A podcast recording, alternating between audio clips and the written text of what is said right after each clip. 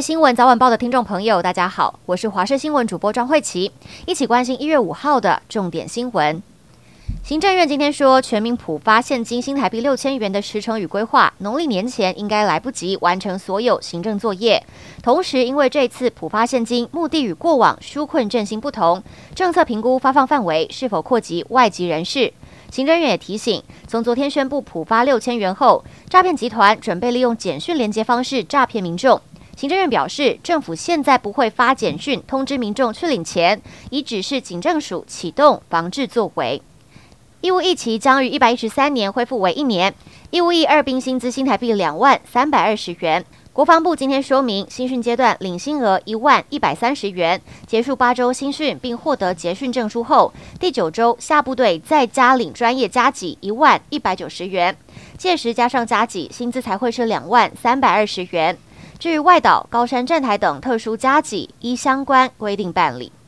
台南市正副议长选举跑票贿选疑云，现在传出四号交保的副议长林志展，在选前曾经承诺国民党议员李文俊策动三票投邱丽丽，副议长就会让李文俊连任，但选上后却毁约自己坐上副议长。不过对此，林志展强调和李文俊绝对没有利益往来。另外，议长邱丽丽从四号交保后就没再现身，也没有进服务处。民进党代理主席陈其迈说，会以党纪来做最严厉的处分。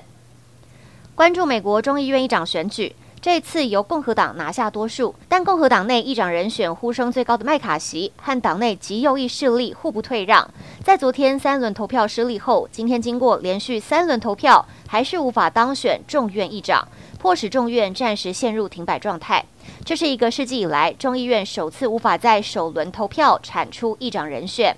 美国总统拜登受访的时候表示，他们花了这么多时间来回表决，真令人尴尬。国民法官新制今年元旦施行，这是司法史上首次让一般国民以法官身份参与审判，只要是年满二十三岁的国民都有机会被抽选担任国民法官。台中地检署今天起诉一件杀人案，是台中市担任业务员的二十二岁黄姓男子。去年十月间到业务员同业施姓男子家中理论，却持刀将对方刺死。台中地院经电脑分案后，由刑事第四庭受理，后续将选任国民法官进行审理，成为国民法官上路首例。科技业在经济不确定前景下，纷纷缩减开支。亚马逊公司今天宣布将裁员一万八千多人，幅度将远超过去年十一月预估的一万人。这是过去一年所有大型科技公司裁员人数最多的一波。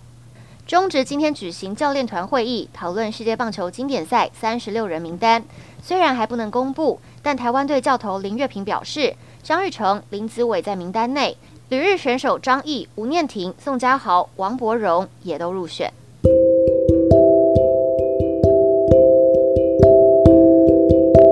以上就是这节新闻内容，非常感谢您的收听，我们下次再会。